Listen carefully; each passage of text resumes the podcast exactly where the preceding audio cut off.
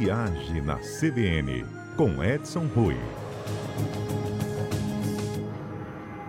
Olha, nesta edição a jato aqui do Viagem na CBN, nós vamos dizer que tem uma pesquisa que apontou que os pais querem viajar sozinhos depois da pandemia. Que é isso? É lua de mel?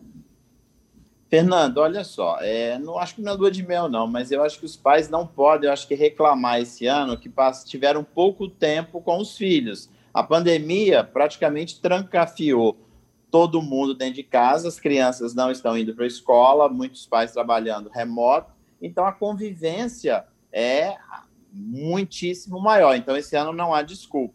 E o, a pesquisa foi feita com 522 brasileiros e demonstrou que 43% dos brasileiros querem viajar com amigos depois da quarentena, mas não querem se preocupar com as crianças. Então, eu acho assim, é, é, é, é justo, é, é bom também que o casal tenha o tempo dele, o tempo só sem as crianças. E é uma tendência que a gente já vem observando há algum tempo, de que os casais eles fazem uma viagem com crianças e uma sem crianças. E agora, pós-pandemia, isso fica evidente, fica bem evidenciado. É...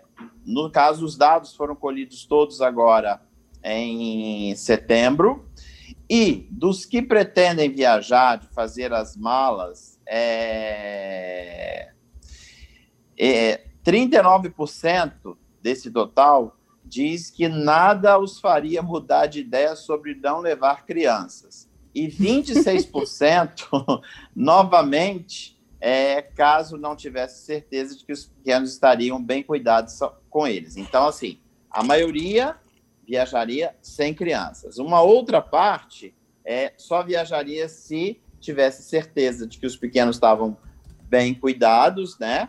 E outros é nada os faria, no caso aí, mudar de ideia em não levar as crianças. Então aí está bem repartido, mas a grande maioria, de fato, quer uma segunda lua de mel, vamos dizer assim, viu, Fernando?